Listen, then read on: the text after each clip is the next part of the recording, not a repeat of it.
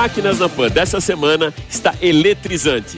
Você vai conhecer o hipercarro elétrico mais rápido do planeta, o Rimac Nevera, com fabricação tão exclusiva que cada um dos 150 exemplares fabricados terá assinatura do fundador da marca, o croata Mati Rimac.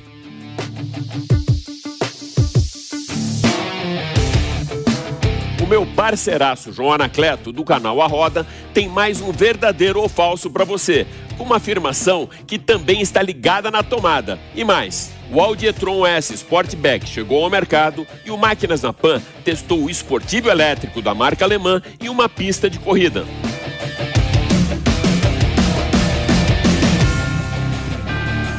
Você conhece o funcionamento de um motor a combustão? Não conhece? Então dá só uma olhada no que a gente preparou para você no programa dessa semana. Henrique Pereira, engenheiro mecânico especialista em motores na indústria automotiva, vai desmontar virtualmente um motor para que você entenda melhor o funcionamento de cada uma das partes da unidade de potência dos carros.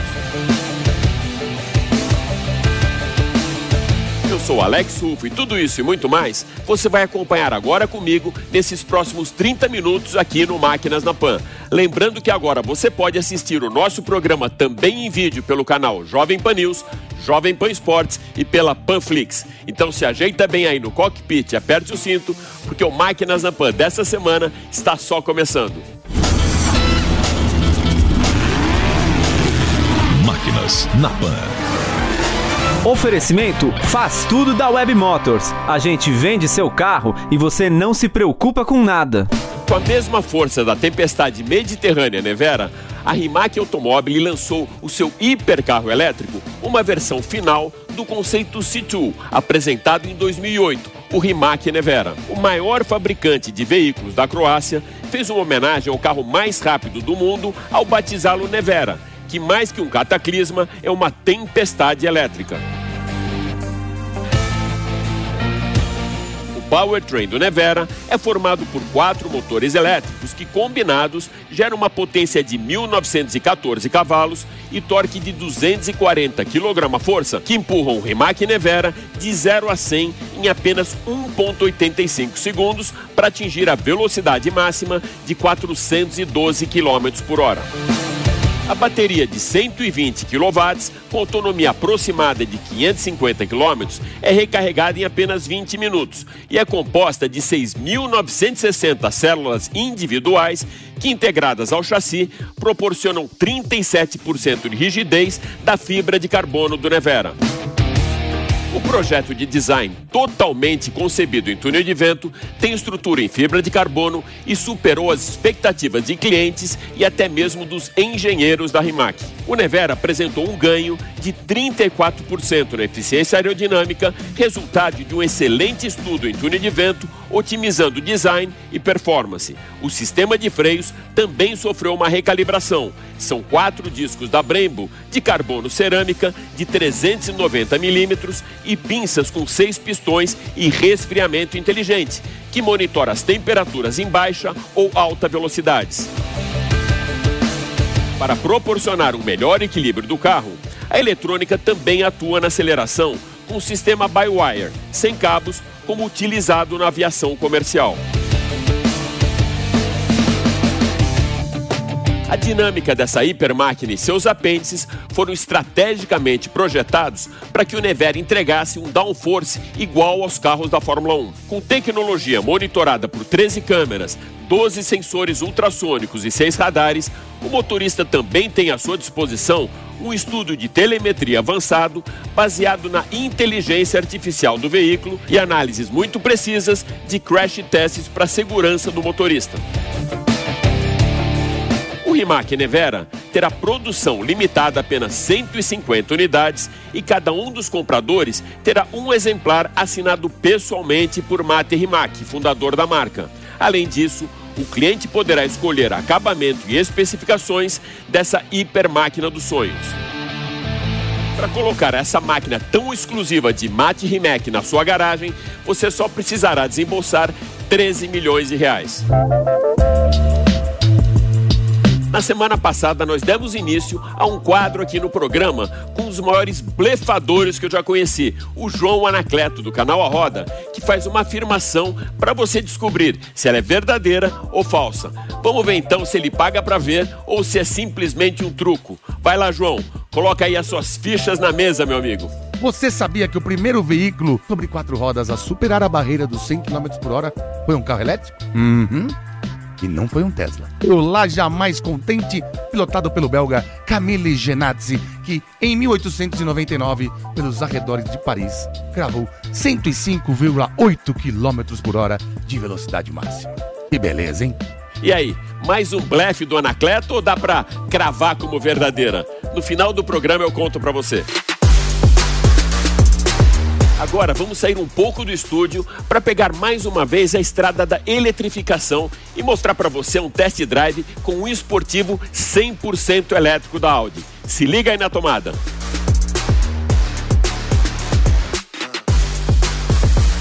No Salão do Automóvel de São Paulo de 2018, a Audi trouxe pela primeira vez para o Brasil um protótipo elétrico, o e-tron. Dois anos depois, em 2020, veio o seu lançamento, que foi no ano passado, e agora 2021 com um line-up muito completo e com pilares muito consistentes para a marca: design, tecnologia, performance e usabilidade. Então, hoje, para você conhecer melhor um desses super esportivos, a gente vai fazer o teste do S Sportback da Audi.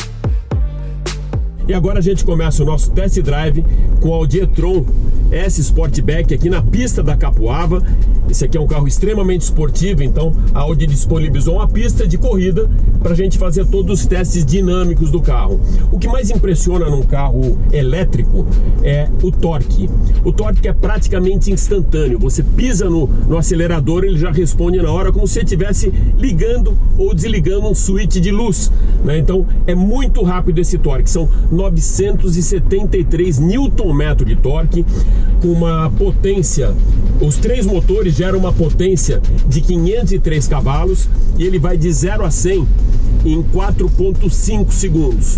No modo de condução normal, apenas os motores elétricos traseiros são acionados. O motor elétrico dianteiro entra em ação somente quando o motorista exige mais desempenho do carro. No modo de condução S, ele fornece sua potência máxima durante 8 segundos com 370 kW de potência e 973 Nm de torque. Vamos dar uma aceleradinha aqui, só para ver a dirigibilidade, estabilidade e também a retomada de velocidade do, do S Sportback. A tração 4 elétrica é aprimorada com vetorização de torque. Cada motor elétrico traseiro envia o torque diretamente para a roda. Além de toda essa esportividade né, e toda a tecnologia pela performance, o carro também traz um design muito bonito, com umas linhas laterais dinâmicas extremamente aerodinâmicas e a aerodinâmica é muito importante em um carro elétrico. As novas extensões do arco da roda contribuem consideravelmente para criar um visual esportivo sem perda de aerodinâmica.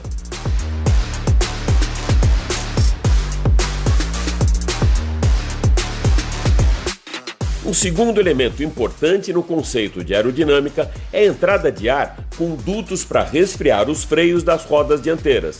Quando fechado, permite que a corrente de ar flua sobre o capô quase sem turbulência. Embora os freios não sejam cerâmicos, eles são com uma linha de tungstênio, que além de ser muito mais barato, ele tem uma freada muito precisa sem esquentar os freios. Então a performance dele e tanto a eficiência energética também é em altíssimo nível. Ao frear a partir de 100 km por hora, os freios podem converter até 270 kW de potência. Dependendo da situação de direção, o sistema de controle de freio decide individualmente para cada eixo se o carro desacelera apenas com os motores elétricos, com os freios ou com uma combinação dos dois sistemas. Audi tem uma história muito bonita em motorsports. Ela praticamente levantou a bandeira dos híbridos nas 24 horas de Le Mans, é uma das maiores vencedoras na prova de 24 horas de Le Mans, só não tem a maior sequência de vitórias e isso acabou ficando com a Porsche porque foi interrompida pela vitória da Bentley, que na verdade era um carro da Audi com os pilotos da Audi e com uma embalagem da Bentley. Então a gente pode até dizer que a Audi é a maior vencedora em Le Mans, com grandes vitórias também na DTM e que fez muito sucesso também na Fórmula E, da Fórmula dos Elétricos, com Luca de Grassi, que até hoje é embaixador da marca Audi, que trouxe muito desse processo todo de eletrificação como um grande laboratório para as ruas, né? ou seja, das pistas para as ruas. Hoje praticamente os super esportivos ou esportivos como esse aqui, Sportback, eles têm um painel muito voltado para o motorista, como se você estivesse realmente num cockpit com todos os comandos à sua volta. Então a dirigibilidade do carro fica muito boa e a gestão dos comandos também, porque você tem tudo muito próximo e você tem muita ergonomia também dos bancos. O acabamento interno do S Sportback é em fibra de carbono e o sistema de multimídia é equipado com controle digital sensível ao toque touch com duas grandes telas centrais. Um detalhe bem interessante são os retrovisores, né? Que são digitais, você não tem um espelho. Na verdade, você tem uma câmera aqui do lado que funciona como um espelho retrovisor, mostrando tudo que está à sua volta, tanto na porta da direita, né? Como aqui na porta esquerda, a porta do motorista, que tem uma visibilidade muito boa do que está atrás. Você precisa se acostumar, né? Você vai olhar direto para lá, você só vê uma câmera. Na verdade, você tem a câmera ali e a projeção da câmera dentro do carro na porta. Uma coisa bem interessante também nesse esportivo é que você tem um sistema de som que transmite, uh, simula na verdade o ronco do motor. Porque os elétricos eles não fazem barulho nenhum. E até por segurança, para você ter aquela sensação da esportividade, você tem um sistema surround, ou seja, em volta do carro e para quem está à sua volta, com o ronco do motor. Isso é uma coisa bem interessante, como eu falei, não só para você sentir toda a esportividade do carro, mas também como segurança para quem está para um pedestre ou para outros carros que estão na via pública.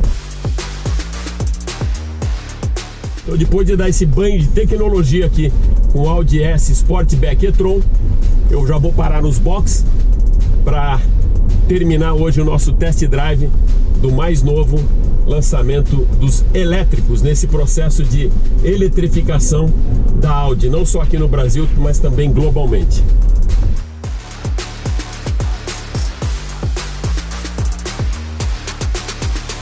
É isso aí, você acabou de acompanhar o nosso test drive com Audi S Sportback e-tron e agora fica uma matéria bem legal sobre o processo de eletrificação. Acompanha comigo.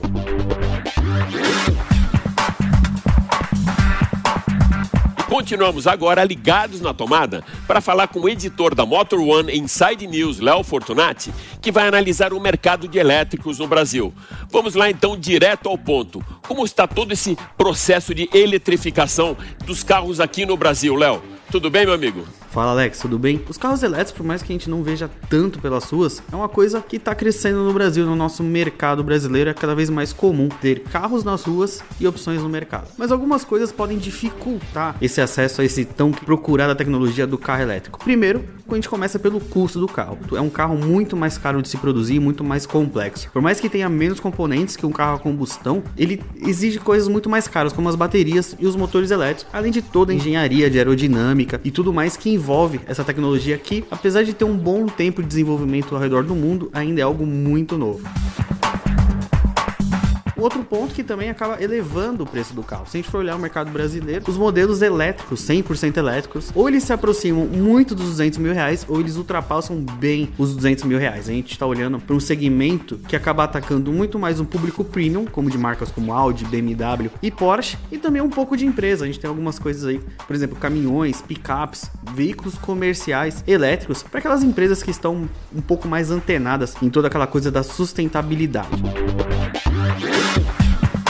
Um outro ponto que acaba afastando um pouco as pessoas dessa coisa do carro elétrico, uma tecnologia legal que eu recomendo todo mundo a uma vez na vida dirigir, porque é uma sensação muito diferente, é a parte de recarga. Né? Muita gente tem medo, né? Antigamente tinha carro elétrico com autonomia baixa, carros com 100 km, 100 e poucos km de autonomia. Hoje mudou, as baterias acabaram avançando em tecnologia e os motores em eficiência. Então temos carros aí com quase 500 km de autonomia, a mesma coisa que um carro a combustão, um carro a gasolina consegue fazer muitas vezes. Mas também muita gente tem medo dos pontos de recarga, né? Aonde eu vou recarregar carregar meu carro elétrico. Algumas marcas, como a própria Audi, Volkswagen Audi que eu citei, a Porsche, a Volvo, BMW, elas trabalham e até outras empresas privadas trabalham muito na instalação de pontos de recarga no Brasil, que em boa parte ainda são gratuitos. Você chega, muitas vezes você paga apenas um estacionamento comum e bota seu carro para fazer a recarga sem pagar nenhum extra. Você tem lá, você fica um tempo num supermercado, num shopping, seu carro tá recarregando e você vai pagar o mesmo estacionamento que você pagaria se fosse seu carro a combustão, com a vantagem de sair com o carro com a bateria pelo menos parcialmente recarregada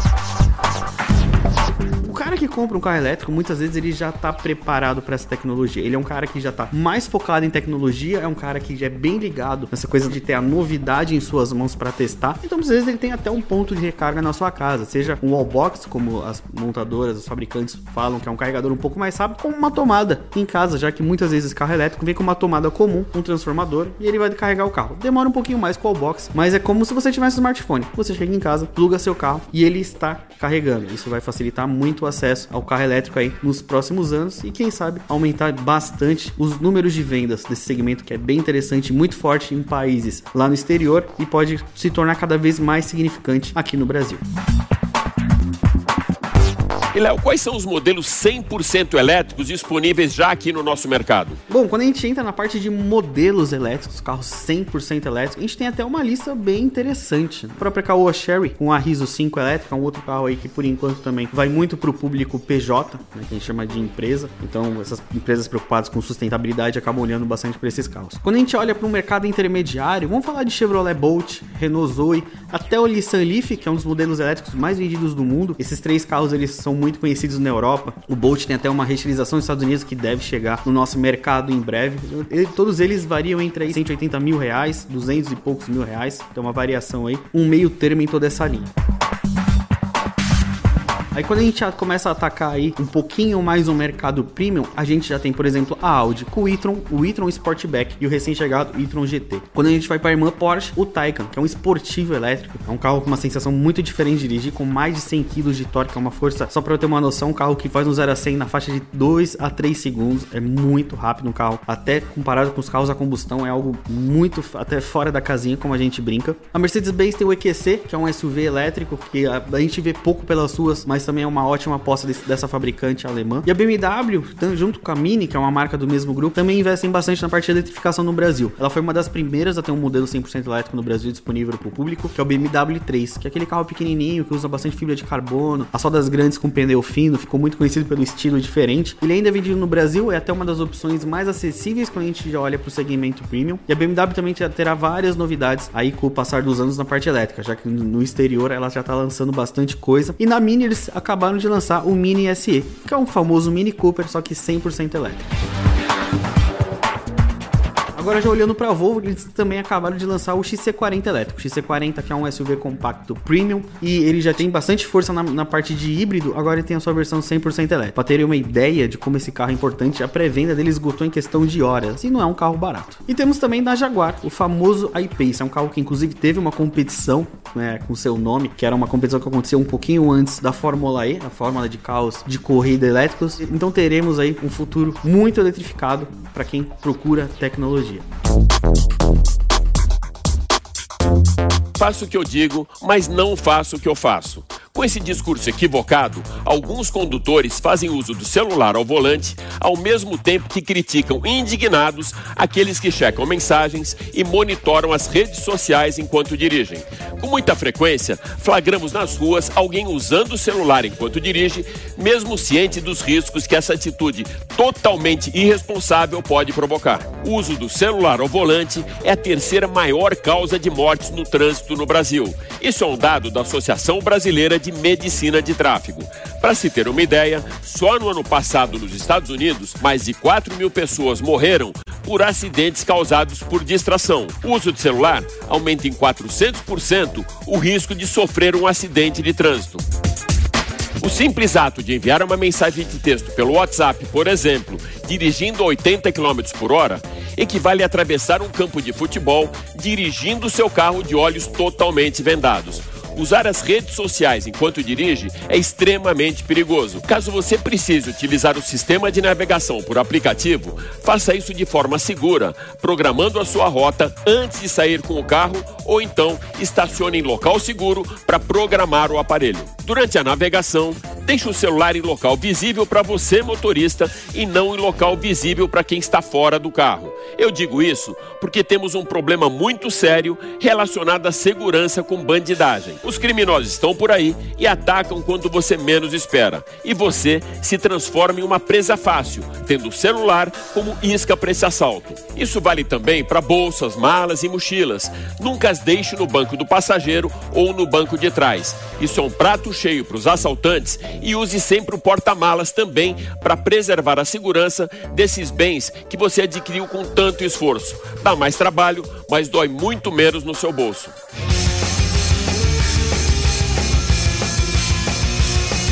Agora nós vamos tirar um pouco máquinas na pan da tomada para que você acompanhe com a gente uma das melhores explicações que eu já vi sobre motores a combustão. O engenheiro mecânico Henrique Pereira, que está sempre aqui no programa dando dicas e também tirando dúvidas sobre automóveis, vai fazer agora um verdadeiro raio-x virtual do funcionamento de um motor. Henrique, começando pelo básico, como é a dinâmica de funcionamento de um motor? A dinâmica de um motor de combustão interna, ela se dá a partir de pistões se movimentando dentro de cilindros. Vamos nos ater a um desses cilindros. Válvulas de admissão se abrem e uma mistura de ar e combustível é sugada para dentro do motor pelo pistão que está na descendência, se tornando assim uma bomba de vácuo. Ao chegar no seu ponto inferior, fecha-se a válvula de admissão e o pistão começa a subir, comprimindo essa mistura até o ponto que a vela de ignição emite uma faísca e gera uma explosão. Sim, uma explosão na cabeça do pistão que empurra ele para baixo, mas ele está conectado ao eixo do motor através da biela e faz com que o eixo inicie o seu movimento rotacional. Uma vez que a mistura está queimada, abrem-se válvulas de escape. O pistão sobe novamente, jogando os gases de escape para fora do motor. Essa dinâmica acontece em todos os cilindros do motor simultaneamente, dando ao eixo principal a rotação. Como é feita toda essa sincronização de todos os componentes do motor para que essa dinâmica seja perfeita? Toda essa dinâmica acontece em todos os cilindros que compõem o motor: abertura e fechamentos de válvula, força no eixo principal, explosões, admissões, enfim, ela tem que ser muito bem sincronizada. Quem faz abertura e fechamento de válvulas é o comando de válvulas, que é sincronizado com o eixo principal do motor através da correia dentada. Ela faz com que os movimentos sejam simultâneos. O eixo principal é quem vai gerar a rotação, a potência e o torque para as rodas do carro. E é o eixo que determina a rotação do motor. Ou seja, a cada volta do eixo principal chamamos de uma rotação. E você pode ter 6 mil, 3 mil, 5 mil rotações por minutos, o eixo que determina isso. O motor é composto de um bloco que acomoda cilindros e pistões, o cabeçote que acomoda os comandos de válvulas, válvulas, molas. Na parte traseira você tem o que chamamos de volante, que é a conexão do motor com a transmissão do carro. E ainda temos o motor de partida, para os primeiros movimentos quando você parte o motor. O motor, no nosso caso, ele pode ser um 4 cilindros em linha, mas também dependendo da disposição dos pistões, podemos ter um motor com 6 cilindros acomodados na posição de V, ou mesmo 8 na posição de V, os famosos V8. É muito comum nos dias de hoje termos motor 3 cilindros em linha. Henrique, mostra pra gente agora o caminho que o combustível percorre do tanque até que ocorra a explosão dentro dos cilindros. O combustível de um veículo, seja ele álcool, gasolina, está armazenado no tanque. Dentro do tanque existe uma bomba que bombeia o líquido para o motor, passando por um filtro para evitar que qualquer impureza que tenha vindo do posto passe para o seu sistema. À frente existe a galeria de combustível onde estão instalados injetores que são controlados eletronicamente, demandando para o motor, no momento certo, a quantidade exata de combustível que esse motor está precisando para o funcionamento naquela determinada condição. Qual a função da água no funcionamento do motor? A água tem a função de resfriamento do motor. Na verdade, ela trabalha em conjunto com etileno glicol. E todo o objetivo é trazer a temperatura do bloco para baixo. Com todas as explosões e toda a temperatura que é gerada dentro do motor, a água circula por volta dos cilindros, resfriando todo o sistema. Ela volta ao radiador do carro, que fica lá na frente, e é resfriada pelo ar que vem forçadamente quando você está em velocidade ou por ventiladores que sugam o ar do lado de fora, resfriando a água. Essa água volta a circular novamente do motor, forçada por uma bomba, que pode ser mecânica, ligada ao eixo principal do motor, ou elétrica, e essa água recircula constantemente. Existe uma válvula chamada válvula termostática que regula a temperatura do sistema, que geralmente é acertada para 90 graus Celsius. Como é feita a queima do combustível dentro do cilindro, Henrique? Existe um sistema elétrico inerente ao motor, desde os primórdios, bastante sofisticado nos dias de hoje.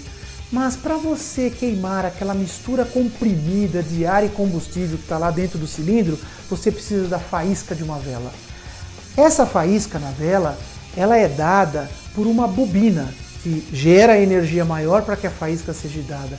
E essa bobina, ela é controlada pelo módulo de controle eletrônico do veículo ou do motor, que também controla os injetores, a quantidade e o momento de injetar combustível para dentro da câmera.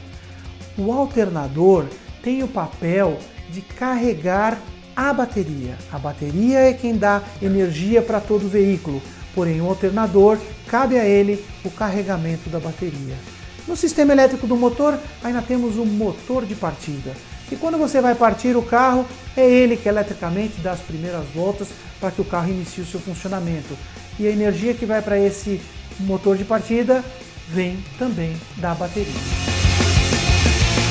Para finalizar, meu amigo, por onde passa e por onde é levado o óleo do motor? Em um motor de combustão interna, um dos sistemas mais importantes é o sistema de lubrificação. Já falamos dele aqui neste programa quanto a trocas e especificações. O óleo é levado a todos os componentes internos do motor. Ele lubrifica o comando de válvula, as válvulas, os pistões e tem como objetivo principal a lubrificação. Segundo, a limpeza e, em alguns casos, até o resfriamento de alguns componentes. Ele é armazenado na parte inferior do motor, que chamamos de cárter, e bombeado para o sistema através de uma bomba mecânica e pode também ser elétrica. E um componente mais importante desse sistema, o filtro de óleo, que deve ser trocado em conjunto com o lubrificante.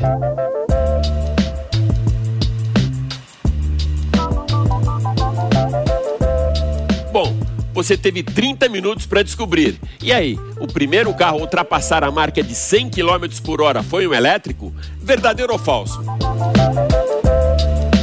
Dessa vez, o João Anacleto não blefou. A afirmação é verdadeira. Em abril de 1899, o elétrico Lajamé Contante alcançou a marca de 105 km por hora, tornando-se realmente o primeiro carro do mundo a ultrapassar 100 km por hora. É isso aí. Espero que você tenha curtido demais o Máquinas na Pan dessa semana que fica por aqui. Mas vale lembrar que agora você pode acompanhar toda a nossa programação em vídeo pelo canal Jovem Pan News, Jovem Pan Esportes e também pela Panflix. Super obrigado pela sua audiência e até a próxima. Valeu! Máquinas na Pan. Oferecimento faz tudo da Web Motors. A gente vende seu carro e você não se preocupa com nada.